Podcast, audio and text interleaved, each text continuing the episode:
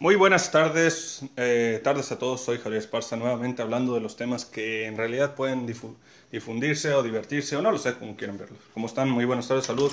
Eh, estamos en una tarde un poco curiosa. Ahora tenemos vientos grisáceos, una ventisca rara. Eh, me siento más como reportero del clima. Enrique José, estamos aquí de Zacatepango. Estamos viendo que estamos echando mucho aire. Guacala, qué feo. Ay, Jalisco. perdonen eso. Eh, el tema de hoy que puedo charlar, que decir, mencionar para toda la gente que tenga la curiosidad de charlar es sobre las situaciones del encierro nuevamente. Eh, estaba hablando con un compañero quien estaba preguntándome sobre las experiencias vividas en este mundo de fanatismos derivados al otaku y estas cosas de la cultura pop, porque en realidad es eso. Y yo le dije lo siguiente, la cultura puede evocar en muchos rubros, muchas conductas, muchas personas pueden tener intereses muy uh, pasionales, otras muy calmadas y otras personas que de plano les vale un pepino lo que estén haciendo. Desafortunadamente hoy en día muchas personas eh, tienen ese sentido de confinamiento personal y emocional. Uh, algunas veces las personas no quieren ni siquiera compartir conocimientos por miedo a una copia o crecer personalmente. ¿Qué quiere decir? Las personas que quieren desarrollar un emprendimiento en base a un concepto de cultura o, animación o algún otro uh, alguna inversión, ¿verdad? Se les es muy complicado y esto lo tomo en cuenta porque desafortunadamente muchas personas eh, tienen este acceso a la famosa idea de las tablets digitales de dibujo. Claro que hay gente que puede dibujar muy fregón, pero al fin y al cabo es, un, es una herramienta que es de mucho tiempo, mucho cuidado, no es, no es algo palpable, sino, sino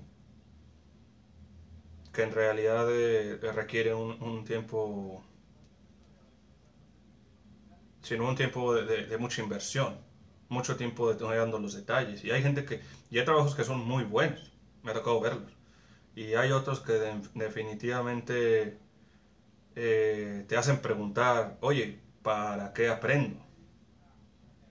¿Para qué, para qué, qué hago? ¿no? ¿Qué, ¿Qué puedo hacer? Yo creo que lo que está ocurriendo hoy en día es de que el encierro puede hacer, pues puede sacar a flote nuestra imaginación para aquellas personas que no han desarrollado su, su gusto y una mejor comprensión a lo que podemos aprender dentro de nuestras propias capacidades. Pero hay que recordar, ya lo, dijo, ya lo dijeron varios eh, maestros un día de la pedagogía, que el primer estímulo para algo es el buscar aprenderlo y que les guste a la gente. Es como ahorita lo estaba mencionando, que desafortunadamente hay personas que no tienen ni siquiera la idea de cómo aprender algo. Y cuando un niño dibuja, lo que debe hacer un maestro es encontrar diferentes maneras de entender lo que dibuja. Obviamente no podemos decirle el niño es un artista por esto, porque podemos negarlo. ¿Por qué digo negarlo? Tiene nociones, hay que recordar eso. Eh, lo que tiene un niño es que tiene mucha imaginación, pero hay que saber guiarlo y encaminarlo a algo que armonice a su, a su mente. ¿Por qué toco, toco el tema de la mente de los niños? Porque mucho de esto tiene que ver al pensamiento. El pensamiento es una, eh, es un mar de ideas. Pero, cuando estás en la mar, el mar tiene que estar calmado para poder, eh, poder, poder navegar. Si está en picada, pues es peligroso. Entonces, al tener mucha información, lo que primeramente tiene que tener la persona al enseñar, tiene que ser la certeza de que quiera aprender. A veces las personas, no por tener productos de calidad, significa que sepan cómo usarlo. No porque digan yo sé dibujar esto significa que vas a saber dibujar una mano. No porque sepa dibujar una mano significa que vas a poder dibujar un paisaje. Y así me puedo ir, porque esas son las bases. Recientemente publiqué mis podcasts y hay gente que le empezó a gustar, hay gente que le empezó a, transmitir, a, seguir. Así que le mando muchas gracias a todos, a Joshua, a Gonzalo, a Joshua Gore, a toda la gente, muchas gracias. Eh, voy a seguir haciendo esto porque estamos en COVID y el encierro desafortunadamente nos impide hacer ciertas cosas, pero no aguardar momentos a la libertad misma. Entonces prosigo. Lo que sucede ahora es que hay muchas personas que son capaces de crear, pero les falta mucho más. Apenas están viendo la punta del iceberg. Y tocaba el tema porque había un compañero que mencionaba sobre algo que eran las fotos para las personas en el ámbito, en, el rubro cosplayer. Yo sé que toco este tema, pero pues hay que recalcar, estoy mucho mentido, mentado, mentado esta cosa. Y le decía, cuando tú pones a un personaje con un, con, con un perfil y lo ves de otro contexto, lo ves en un contexto de una trama, lo ves con el efecto de drama, de teatralidad. Y eso está muy bien. Pero cuando tú le quitas ese personaje, solamente verlo como, un, como una fantasía nada más, de ahí ya no lo vas a bajar. O esa persona no va a salir de ahí. Voy a contar una experiencia que tuve hace unos años con un compañero quien me apoyó como Spider-Man. Yo iba de Capitán América y estábamos haciendo nuestro trabajo. Queríamos impulsar un negocio que era ir a fiestas infantiles y trabajar. De hecho, yo pagaba todo para que todo funcionara. Y mencionaba esta experiencia porque el traje que nos hizo la, una señora, sabíamos que no era el traje de calidad más fregón. Sabíamos que tenía fallos. Pero le habíamos dicho que era un trabajo para, pues, no, no de acción. Era solamente estar fijos, tranquilos. El problema fue, en inicios, que cuando buscábamos gente profesional que nos auxiliara en hacer los trajes, no hubo nadie que nos diera la mano. Nadie quiso. Y estoy hablando de gente que sabía cómo confeccionar trajes, tenía las nociones adecuadas, pero no quiso ni les interesó. Un ámbito un poco negativo, lo que la gente comúnmente diría, pero ¿por qué no te ayudaron? Si en el rubro en el que estás se supone la gente ayuda. La verdad, señores, en el rubro nadie quiere ayudar. O no hay comunicación, o simplemente hay intereses más, más elevados de lo habitual. Cuando pasó esta situación, lo único que podemos hacer nosotros es buscar alternativas. Gente que pues, fuera del rubro nos pudiera dar la posibilidad. Hubo una señora que accedió, nos hizo los trajes y los usamos, pero no de la misma calidad que esperábamos. Obviamente los trajes eran un poco, como quien dice, holgados, tuvimos que de nuevamente ir con una costurera que nos auxiliara para hacer los ajustes necesarios y de ahí empezamos a, hacer lo nuestro. En nuestras experiencias pasábamos unos dos, tres fines de semana en la, Misión Dragón promoviendo los eventos y las cosas. La gente nos tomaba fotos y les gustaba mucho. Era bonita la sensación, era agradable que la gente se pasara unos cinco minutos con uno de sus personajes favoritos y le gustara a los niños y la gente de familia. Yo creo que eso es lo, que hay que recordar. No hay que buscar elevarse a nadie, el decir, oh, es que no tienes fans como nosotras y nosotros y yo. No es algo importante. Yo creo que si a ti te gusta, lo vas a seguir haciendo y que tus hechos hablen más que tu apariencia.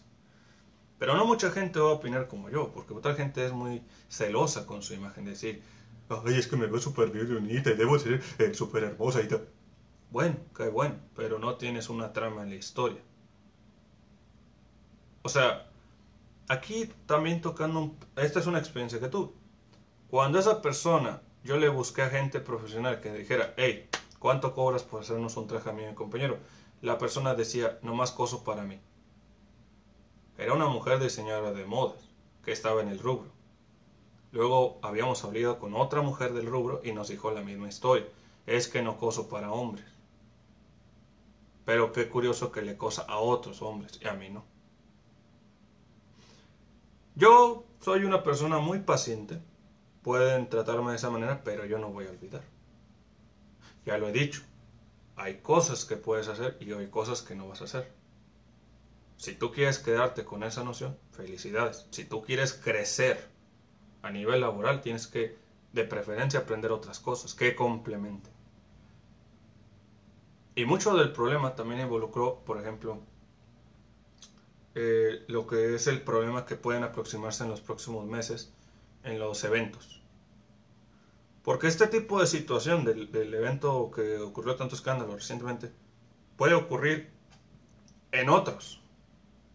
Porque esto ya lleva años. Le decía a este cuate que hace unos años había un evento que se llamaba Shinigami quien haya ido alguna vez a Shinigami fue un evento que revolucionó por su colorido, por su concepto de llamar la atención, bonito, agradable, pero desgraciadamente la mala planificación y organización fue muy difícil.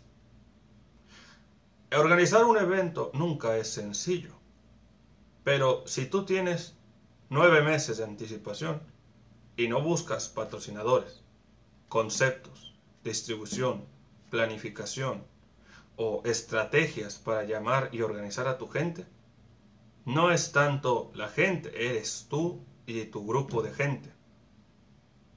Ese es un problema. La gente puede decir, oh, es que aspiramos a ser como Comic Con. ¿En serio? ¿Quieres aspirar a ser Comic Con? ¿Y dónde está tu organización? ¿Dónde está tu nueva clase de, de patrocinadores? Tu staff, tu personal, una evaluación de campo. No lo hay. No hay un registro. No hay una grabación adecuada. No hay promociones tienen lo que merecen de alguna manera. Y es feo. Porque hay mucha gente que sí pagaría para entrar ahí, pero no quieren pagar por el miedo a la calidad y los productos que pueden quitarle esa atención. Cuando ocurrió esta situación de Shinigami, también ocurrieron muchos problemas. Mucho del problema es de que muchas personas tienen violencia entre sus Ven a fulanito, el perenganito y le cae mal, ahora te voy a agarrar golpes, ta, ta, ta. Pero, ¿cómo queda la imagen de, evento cuando no puedes litigar la violencia que hay ahí? Si tú haces algo contra esa persona, se hace un escándalo, se despotrica. Ah, es que me quitaron por esto. No, te quitaron porque tú hiciste un pleito y tuvieron el derecho, la autorización de removerte. Pero ¿Cómo queda la imagen del organizador al, dar esa imagen? Es muy difícil. Luego, el año siguiente, después del evento, se hizo un concierto. Mucha gente vino de Tijuana a Ensenada para ir a ese evento. Pagó para entrar al evento. Pero hubo un problema. La persona dijo, iba a venir la banda del Estado. No vino. Entonces en la publicidad dijo, va a llegar esto, no llegó, entonces estás haciendo publicidad engañosa. ¿Dónde está el regreso del dinero?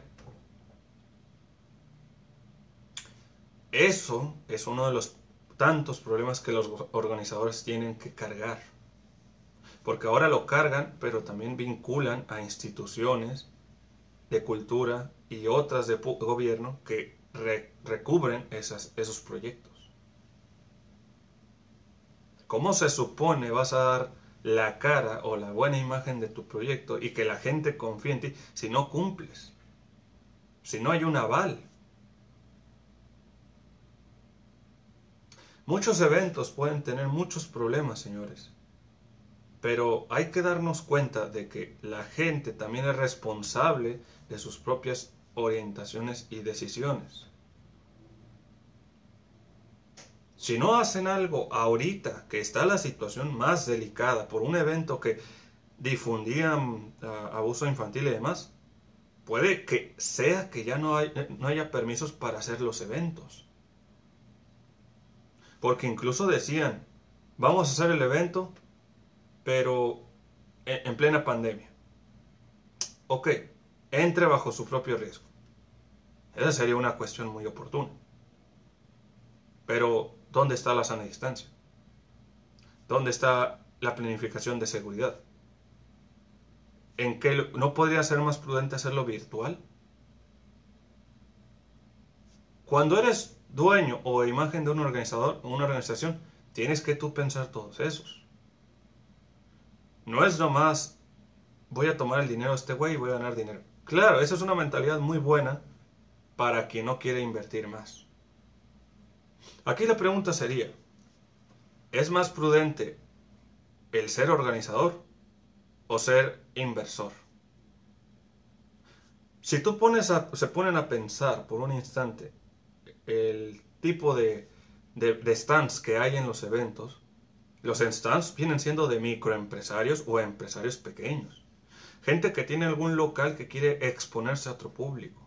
Y eso está muy bien. Pero hay que darle variedad al gusto. No nomás tienen que ser ellos, tiene, hay otros de otros estados u otros eh, de, otro, de otro país, como Estados Unidos. Puedes invitar a alguien del centro para decir, vente a, vente a invertir, pero un negocio físico.